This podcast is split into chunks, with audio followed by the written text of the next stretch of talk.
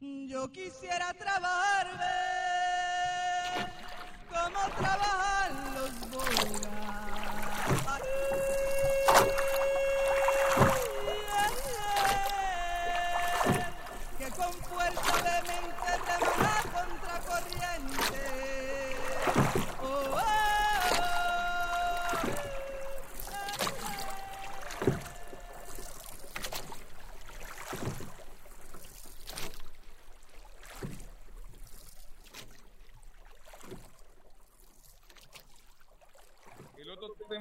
Caracterizado a nosotros, hermano, es la defensa. Yo le comentaba los derechos de los trabajadores. Hoy tenemos 25 mil trabajadores afiliados a la uso, entre trabajadores directos de las empresas y trabajadores tercerizados, que es un fenómeno que nosotros luchamos para combatir la tercerización, porque consideramos que las actividades deben ser desempeñadas por trabajadores directos. O sea, Ecopetrol en vez de, de tener 25 mil contratistas, debería tener 25 mil trabajadores directos, hermano para que tengan mejores garantías. Sin embargo, Ecopetrol no lo hace. Otro tema por lo que ha luchado el sindicato es por la defensa del patrimonio público. Nos oponemos a las privatizaciones. En el año 2004 hicimos una huelga para evitar la privatización de Ecopetrol. En el año 2003 habían privatizado Telecom y venía Ecopetrol. Bueno, tuvimos una pelea, no la ganamos completa, pero bueno, ganamos algunas cosas. Otro tema que ha caracterizado a la uso, tercer tema, defensa de los procesos de paz. En el año 1996 la USO hizo la primera Asamblea Nacional por la Paz, donde nos propusimos con Ecopetrol decirle a la insurgencia y al gobierno nacional, oiga, siéntese a negociar porque nos interesa que saquen a, Ecopet a, las zonas petroleras de la guerra, por los atentados, por la afectación al agua, al medio ambiente, por la muerte, los asesinatos, toda esa vaina. Y bueno, ese, infortunadamente las conversaciones no prosperaron. En el año 2016, hace cinco años, estuvimos eh, apoyando la primera, 2015, la primera Asamblea Nacional, la segunda Asamblea Nacional por la Paz. Nosotros fuimos a La Habana a hablar con la insurgencia, con permiso del gobierno, obviamente, de Ecopetrol. Y tuvimos, hicimos 11 asambleas regionales, hicimos una gran Asamblea Nacional en noviembre de ese año, con participación de más de 2.000 personas de diferentes territorios, y se trabajó sobre tres temas fundamentales. Primero, una política mineroenergética. Segundo, construcción de paz territorial. Y tercero, cultura de paz y posacuerdos. Tres temas trabajamos. ¿Por qué? Hombre, porque nosotros consideramos que la paz va más allá del silenciamiento de los fusiles. Obviamente los fusiles se tienen que, se tienen que apagar para que haya paz, pero resulta que eso resuelve la violencia directa, hermano. La violencia estructural hay que resolverla haciendo inversión social, haciendo economías alternativas, desarrollando vías, llevando educación, llevando salud, llevando empleo. Y además hay una cosa, mi hermano Jefferson, resulta que la industria petrolera y la industria mineroenergética ha sido desagradecida con las comunidades. Caso crítico, en el centro que nació la industria petrolera, hay un hospital, hay un hospital, hermano. Hay vías en buenas condiciones, pavimentan por ahí de vez en cuando. La gente no tiene agua potable, hermano, no tiene gas. Barranca Bermeja, tenemos la refinería más grande del país, 250 mil barriles diarios de crudo. Caga esta refinería. Tenemos universidades bien dotadas, de la mejor calidad. No, hermano, todo es con una pelea, una lucha de los estudiantes. Tenemos un, unos, unas clínicas de la mejor calidad, de, un nivel que se merece la región. No lo tenemos. Aquí una enfermedad compleja. ¿Para dónde arranca la gente? A Bucaramanga, a Valledupar, para el Socorro Santander, hermano. ¿Sí ve? Entonces, aquí no hay economías alternativas, todo depende del petróleo. Aquí Ecopetrol y los gobiernos han debido invertir plata en el desarrollo agrario, tener un campo industrializado, hermano. Por eso el campo en Estados Unidos es competitivo, en Europa, porque es industrializado. Porque eh, tiene subsidios del Estado. Aquí no hay eso. Entonces, nosotros desde el petróleo en la Asamblea participamos en eso, ¿cierto? Eh, una cultura de paz y nosotros, bueno, consideramos que hecho- hemos hecho un trabajo gremial en la defensa de los trabajadores, pero hoy estamos en un momento en el que tenemos que decir, bueno, listo, hemos logrado defender la empresa más importante del país, Ecopetrol le aporta, le ha aportado en los últimos 10 años 260 billones a la nación, pero el tema es cómo han manejado esos recursos, hermano. Vea, la industria petrolera noruega nació en 1970, o sea, nosotros le llevamos 52 años a Noruega, y resulta, hermano, que la industria petrolera noruega, que produce menos, alcanzó un desarrollo de sociedad con los recursos del petróleo, porque allá sabe qué pasó, allá se los robaron, allá los invirtieron. Los mejores en el mundo hoy en la perforación costa afuera, o sea, en el mar, son los noruegos. E- Esos manes pueden decir hoy, ¿sabe qué? Cierro todos los pozos, porque tienen el mayor fondo de inversiones en el mundo, Claro. con la plata del petróleo, pero no se la han robado, aquí no la han verdad. Aquí, por ejemplo, los Aguilar han hecho, se, se han robado los acueductos, los hijoputas no tienen, no tienen la inversión, pues, en los desarrollos de los territorios. Entonces, hermano, uno dice, eso tiene que cambiar. Entonces, para ese, para ese tema, los sindicatos somos importantes, pero también los jóvenes. Como sociedad, yo creo que estamos en un momento coyuntural. Me gustaría que en la otra parte de mi intervención hacer referencia a qué consideramos tenemos que hacer entre todos, hermano. Entonces, ahora sí lo escucho, mi hermano. No, pues muchísimas gracias por atenderme primero que todo y no, muy interesante hermano y, me había eh, pues instruido eh, un poquito en, en el asunto del abuso, pues estoy haciendo aquí un trabajo de investigación con unos compañeros y pues bueno, desde su perspectiva como tal, como vicepresidente, quería digamos, eh, no tal vez no mencionó mucho el asunto, pero lo, lo que me interesa a mí en ese momento es ver un poquito como la parte ambiental y pues qué beneficios, digamos, eh, que estuve leyendo por ahí a través, eh, traería, digamos, usted como vice- vicepresidente puede dar su perspectiva del, del PMRB, el proyecto de modernización de la refinería de Barranca Bermeja para el mejoramiento ambiental y la calidad de vida de estos trabajadores y la población de Barranca Bermeja. Digamos, ¿qué me podría su merced decir eh, acerca de eso como vicepresidente? Bueno, nosotros como sindicato estamos de acuerdo primero que la industria del petróleo y cualquier industria se debe desarrollar con los mejores estándares de calidad, de tal forma que el impacto sea lo, lo mínimo posible al medio ambiente y a las comunidades. Y el proyecto de modernización de la refinería consiste básicamente en mejorar la capacidad de conversión de la refinería. Entonces, la capacidad de conversión es que le entra un barril de crudo y de eso uno dice, por ejemplo, la conversión es del 96%, entonces saca 96% de producto de producto eh, rico y apto para por- producto que es más valioso que la materia prima. Y el otro 4% es coque o, o el carbón residual, que ya es como el residuo, ¿cierto? Nosotros hemos dicho y hemos defendido que ese proyecto de modernización lo debe hacer Ecopetrol. Ecopetrol de forma irresponsable, hermano. En el año, entre el año 2010 y 2013 y 2014, 2013, vino el presidente de Ecopetrol, Javier Genaro Gutiérrez Pemberti, reunió a Barranca Bermeja, reunió al consejo, reunió a los gremios, reunió a la alcaldía, reunió a las fuerzas vivas y le dijo, vamos a modernizar la refinería de Barranca. Hermano, los comerciantes, los empresarios, son, son cifras que, los que yo voy a dar son cifras de la Cámara de Comercio, que las tenemos en presentaciones.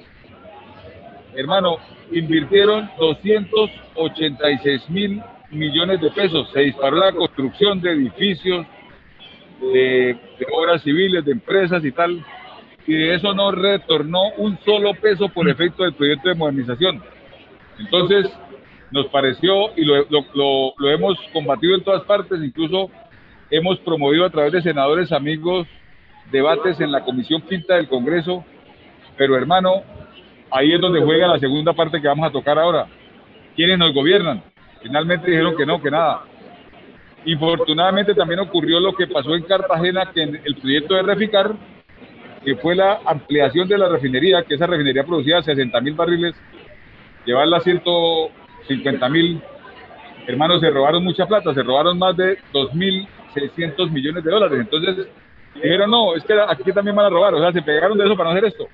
Y finalmente hoy nosotros consideramos, Ecopetrol dice, Ecopetrol dice que ya ha venido modernizando plantas, es cierto, hace, hace mantenimientos preventivos, hace ma- ma- mantenimientos programados, ha hecho mejora en la operación de algunas plantas, ha mejorado la condición de conversión, pero nosotros consideramos que el proyecto de modernización como tal, Ecopetrol lo desmontó y ese proyecto debiera hacerse para mejorar lo que usted dice. Primero, la calidad de combustibles que se producen. Aunque son buenos, pueden ser excelentes. Y dos, eh, eso va a tener una mejor calidad de vida en, el área porque a nosotros nos impacta directamente las emisiones de los productos de la refinería. Entonces consideramos que es un tema que debe adelantarse, hermano. Lo que pasa es que también vale un poco de plata, vale, hoy debe estar valiendo por unos 8 mil millones de dólares. Listo, no, perfecto. Bueno, siguiendo con esto, pues usted de pronto en, el conversatorio mencionó un poquito entonces esta pregunta no sé si sea reiterativa, pero igual se la, se la voy a decir otra vez, pero igual ya lo mencionó, que es, digamos, considera usted que, digamos, a través de las crisis del petróleo que ha golpeado los precios del, del petróleo y en los últimos años eh, a la industria petrolera eh, como una oportunidad eh, de implementación de energías más limpias o renovables o incluso de la diversificación y, y modernización de la economía de Barranca Bermeja? O sea, es decir, ¿qué otras, digamos, economías podrían eh, implementar o están o qué estrategias se están implementando en, en este sentido? Bueno, hay dos, hay dos situaciones. Una que es una crítica a lo que la industria ha hecho con Barranca Bermeja. La industria y los gobiernos locales y nacionales. Primero, la factoría que más recursos le ha generado a la economía del país en muchos años es Barranca Bermeja, la refinería. Además, con los campos petroleros, cuando el crudo está alto, el mejor negocio es la producción, ¿cierto? Y resulta que en Barranca Bermeja no hay hospitales, no hay acueductos, no hay condiciones decentes. Entonces, por ejemplo, en Barranca Bermeja ya ha cometido un error, hermano, es que la ciudad no se ha industrializado. Tenemos ese río, ¿sí o no? Hay que mejorar la navegabilidad y los productos derivados de la industria, hermano. ¿Dónde se deben procesar? En Barranca Bermeja, hermano. Aquí no producimos una vela, viejo. Aquí la planta de parafina saca la parafina y sabe para dónde la manda, para Cali, viejo. Para Medellín. ¿Por qué no la producimos en Barranca, hermano?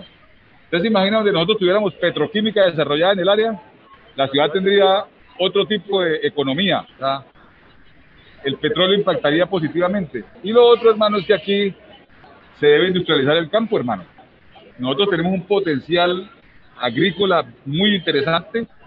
Estados Unidos subsidia el agro en Barranca Bermeja, por ejemplo, y en el país debiera subsidiarse el agro, apoyar al que no es propietario, no al que tiene 100, 200 hectáreas, obviamente pues ellos tienen también unas garantías en empréstitos, en colaboraciones empresariales, bueno, pero al pequeño agricultor, el que tiene una, dos, tres hectáreas, hermano, facilitarle préstamos, facilitarle maquinaria básica, facilitarle formación tecnológica y académica para que pueda industrializar el campo y que el gobierno se comprometa a comprar sus productos nosotros creemos que eso ha sido un error. Ahora, la segunda parte de esa reflexión y pregunta que usted hacía es que indudablemente el mundo hoy tiene que descarbonizar la producción energética, depender menos del carbón, menos del petróleo, y eso significa, hermano, de la energía eléctrica convencional, y eso significa que tenemos que hacer una transición energética. Nosotros como sindicato estamos defendiendo eso. Es decir, nosotros debemos dejar de depender del petróleo. Por ejemplo, el área, esta zona tiene un potencial muy fuerte del tema de energía solar por el tipo de radiación que tenemos. Obviamente la mejor zona es La Guajira. Entonces nosotros decimos, oiga hermano, qué bueno que en un programa, por ejemplo, de apoyo al campo y a los mismos ciudadanos de Barranca, se generaran programas para que se implementaran paneles solares. Se ahorraría mucha plata porque buena, buena parte de los recursos gastan en, en el pago de energía y la energía es muy cara. Uno de los kilovatios más caros del país lo paga Barranca. Entonces nosotros sí consideramos que ese trabajo hay que hacerlo, pero hay que hacerlo reconvirtiendo la mano de obra. O sea, si se va a dejar de sacar crudo, se va a disminuir sustancialmente, eh, gradualmente, que hay que hacerlo, pero de forma responsable, esa mano de obra hay que reconvertirla en la generación de energías alternativas. Y obviamente eso requiere el concurso de la academia, de los estudiantes, de expertos mundiales en la producción de energías alternativas. Porque es que la energía alternativa no es solamente decir, no, este, ya, paremos la producción, no, hay que hacer alternativas. Entonces, creemos que eso tiene que apuntar Barranca Bermeja para que no pierda su vocación de generación de energía, ¿cierto? Pero también, hermano, muy importante que eso le impacte a la comunidad. Porque nosotros sigamos pensando, y una crítica que yo me hago es autocrítica, nos la hacemos como sindicato. Nosotros luchamos por los trabajadores de nosotros, acompañamos por ahí una peleita aquí afuera, y eso no puede seguir así. Tenemos que hacer la lucha gremial, el sindicato, pero también la lucha política. Tenemos que luchar contra la corrupción, impulsar a que los jóvenes lleguen, los jóvenes, hermano. El país es de los jóvenes. Tengamos jóvenes en el Consejo en Barranca, en las alcaldías, en, la, en las asambleas. Yo pregunto, los jóvenes en Barranca se hubieran puesto de acuerdo cuántos, cuántos concejales tendrían. Mínimo dos, mínimo. ¿Cuántos tienen? Ni uno. No, Dígame, hermano. Listo, bueno, continuando con esto que su merced mencionaba de, de cómo se ven a través de, digamos, eh, economías alternativas y demás. Eh, claro, se tiene en cuenta que la economía de Barranca Bermeja es petrolera, ¿no? Como tal, es totalmente, eso es indiscutible.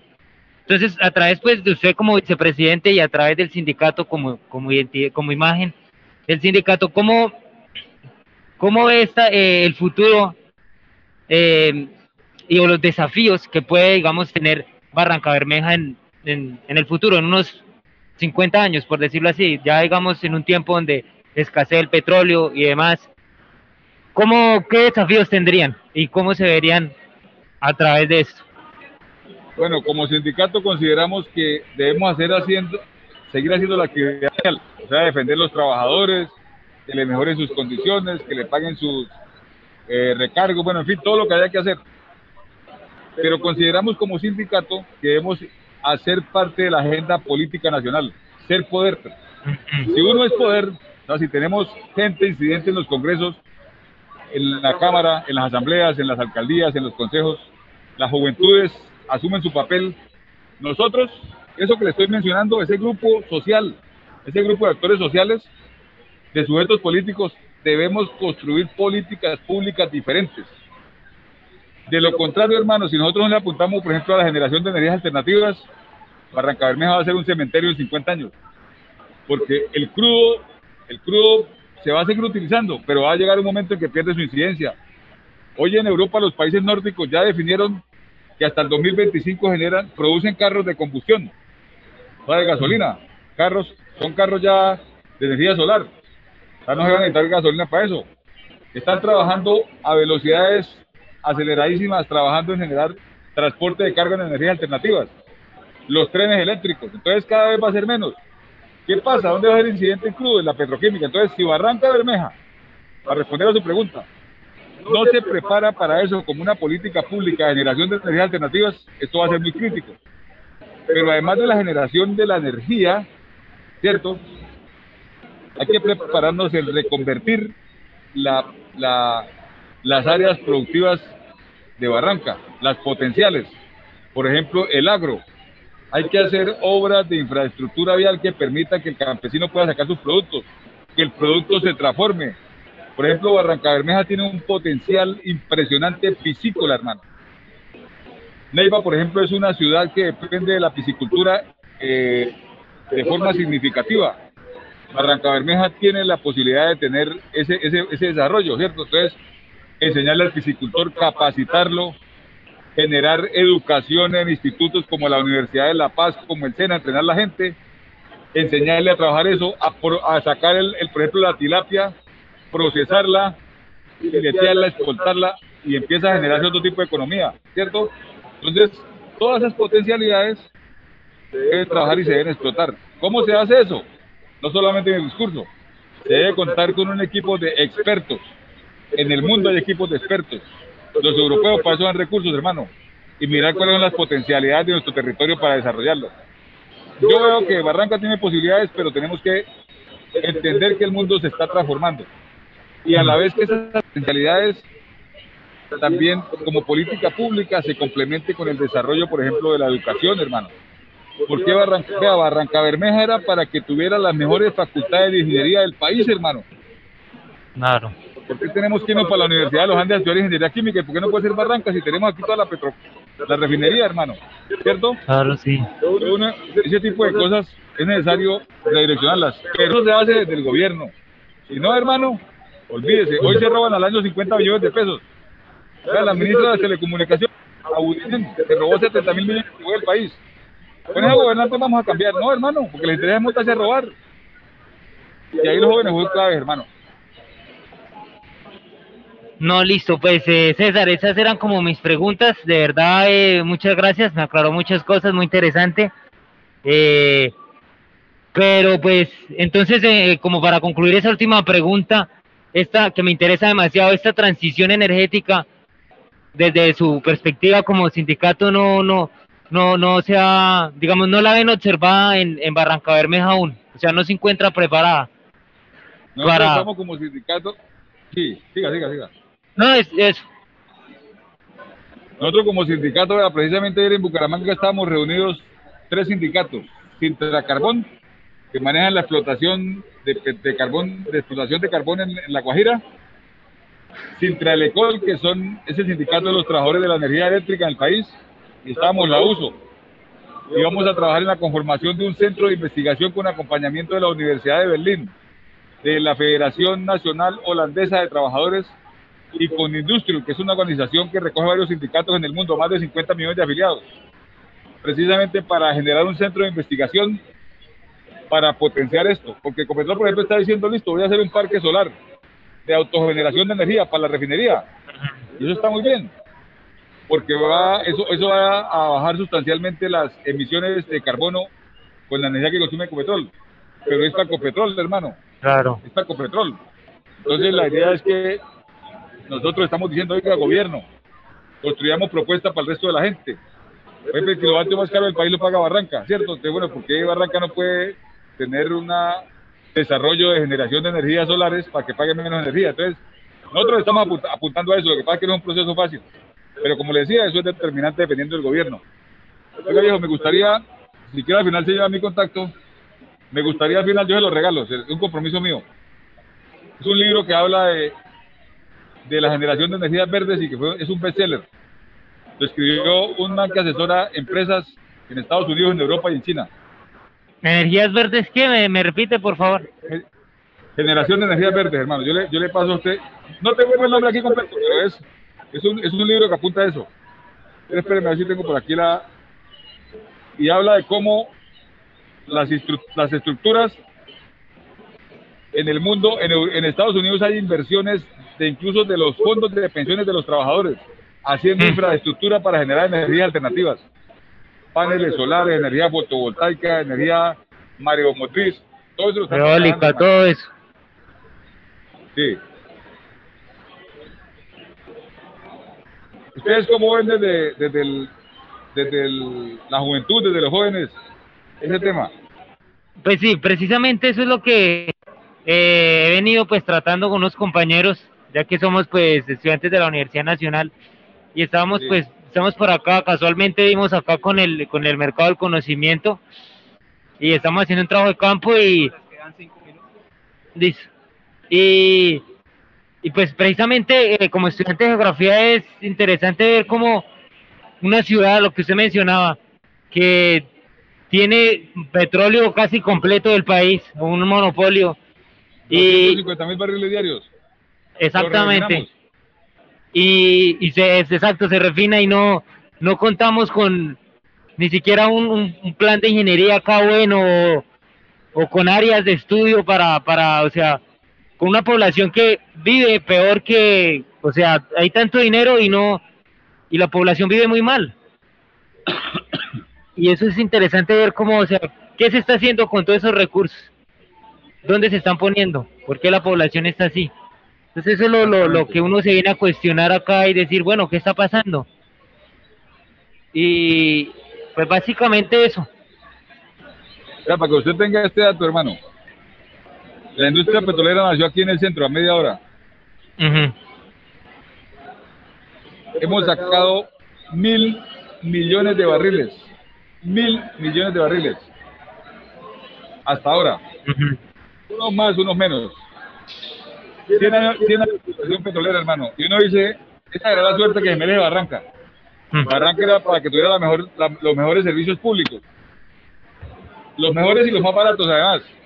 Los mejores hospitales. Aquí, aquí un paciente se enferma de un tema crítico, de una vez tiene que sacarlo, hermano, para Bucaramanga, o para Valledupar, o para el Socorro. Vea, tiene mejor calidad de vida. Un municipio como San Gil, que no produce una gota de petróleo, que, que Barranca, hermano. Porque desgraciadamente hay una, hay como una maldición. Y es que donde se producen recursos mineroenergéticos, el- el- la, la población vive unas condiciones que no se las merecen. Barranca ha cambiado en los últimos años para como era antes, hermano. Vea, Barranca tuvo que hacer hace 35 años una vaina que se llamó autopavimentación, hermano. O sea, los, los, los ciudadanos, los habitantes de los barrios que no son centrales aquí, tuvieron que organizarse en convenios con, con la- las alcaldías y la- el consejo municipal y con el apoyo de privados y pavimentaron sus calles, hermano. Se llamó programa de autopavimentación. Uno dice, ¿será que eso es justo, hermano? O sea, usted pasa por el lado de la refinería, pues el ejercicio, aquí nomás. Se va por el Cristo petrolero, hermano. Se va, se va por caminando y esa vaina debería ser un malecón turístico, hermano, un malecón Claro. hermoso. Esa vaina es una cloaca, hermano, una cloaca, una cloaca. ¿Estas aguas de dónde son? Las aguas residuales de la refinería, unas, algunas, y las aguas residuales de Barranca, porque Barranca no tiene Mm. una petar, hasta ahora está diciendo que no, hermano, no hay derecho, ¿sí o no? Claro. En otro, en otro, en otro país, eso sería un atractivo turístico del carajo, hermano, del carajo, viejo. Claro. ¿Se imagina usted en una barca bien bacano ahí, viendo la refinería, viendo las luces, ta, ta, ta, ta, tomándose un- una buena gaseosa, pues, un... No, hermano, eso vaina, ¿quién va a pasear allá? No pasea ni, ni, ni las iguanas, hermano. Eso no Sí, de hecho que ellas pasamos por ahí, eso es peligrosísimo. Y, peligrosísimo, además. Y es, es curioso porque, por ejemplo, otros países, por dar el ejemplo de Uruguay, que ahorita es- también es muy petrolero, era, era, un, era un desierto y en menos de 10 años vea lo que se formó una de las ciudades más ricas del mundo, precisamente por eso. Entonces yo digo que eso como a manera de conclusión todo gira en, en- en conclusión de la educación y lo que las personas tenemos acá, sobre todo los que están dirigiéndonos. Y eso es lo que hay que cambiar. Por ejemplo, yo que aún estoy joven y tengo tiempo para aprender y estudiar, eh, ver esta situación y mejorarla, ¿no? No, hermano, me, me, me, me gusta que tenga esa, ese análisis y esa proyección. Claro. Yo tengo 54 años, parece que no tengo 54 años, tengo 34 años de trabajo en Ecopetrol. Soy dirigente sindical. Hermano, pero no es justo lo que pasa. Entonces, esa vaina no cambia mientras no cambiemos los que nos gobiernan. Exactamente, sí. En, en- en- en el país, vea, la ministra está de, de las telecomunicaciones. La plata Mm. que era para la escuela se robó 70 mil millones. Mm. Se iba, se iba a robar 2 billones, fue que la pillaron. 70 mil y se fue del país. Hermano, eso que son una mano de bandidos, hermano. Claro. Eso no. Eh, Sí, hermano, el, el que lo roba a uno en la calle es un bandido. Pero es que esos bandidos son peores, hermano, los de cuello blanco. Entonces, esto no va a cambiar mientras no cambiemos. Y es clave que los jóvenes asuman, hermano. Los jóvenes Y lo que tenemos acá. Sí, y la conciencia, sí.